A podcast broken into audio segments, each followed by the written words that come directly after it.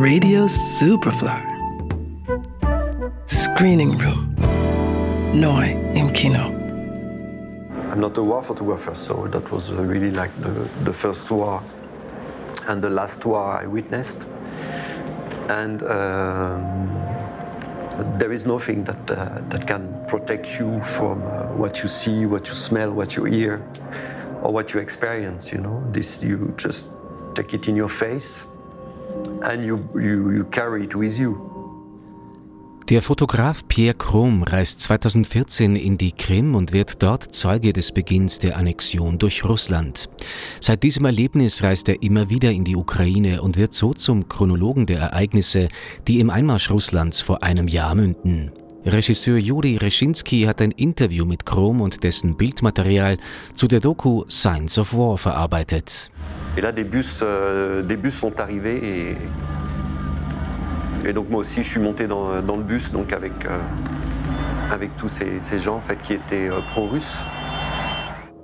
Pierre Krum ist mit seiner Arbeit als Parlamentsfotograf unzufrieden, als er im Februar 2014 beschließt, mit einem One-Way-Ticket auf die Krim zu fliegen und mit seiner Kamera festzuhalten, was dort vor sich geht.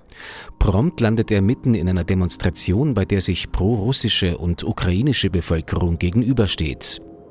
Bei der darauffolgenden Eskalation, die vom Einmarsch russischer Milizen und der Antwort der ukrainischen Armee bis zum Abschuss seines Passagierflugzeugs führt, ist Krom dabei. Et, euh, cette femme qui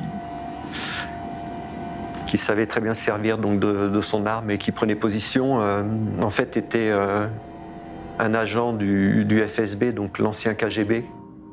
In der undurchsichtigen Lage von 2014 sind es nicht zuletzt auch Chroms Bilder, die Auskunft darüber geben, wie Propaganda funktioniert. Als Chrom eine Frau fotografiert, die von den russischen Medien als Hausfrau ausgegeben wird, die sich gegen die ukrainische Armee zur Wehr setzt, stellt sich nach Überprüfung heraus, dass sie eine Agentin des russischen Geheimdiensts FSB ist. Auch als Putin schließlich den Angriffskrieg vor einem Jahr startet, ist Krom vor Ort. Dabei sieht er seine Arbeit nicht darin, Partei zu ergreifen, sondern zu dokumentieren, was der Krieg anrichtet.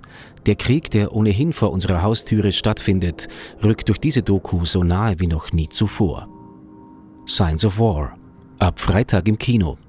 Johannes Romberg, Radio Superfly. Radio Superfly. Im Kino.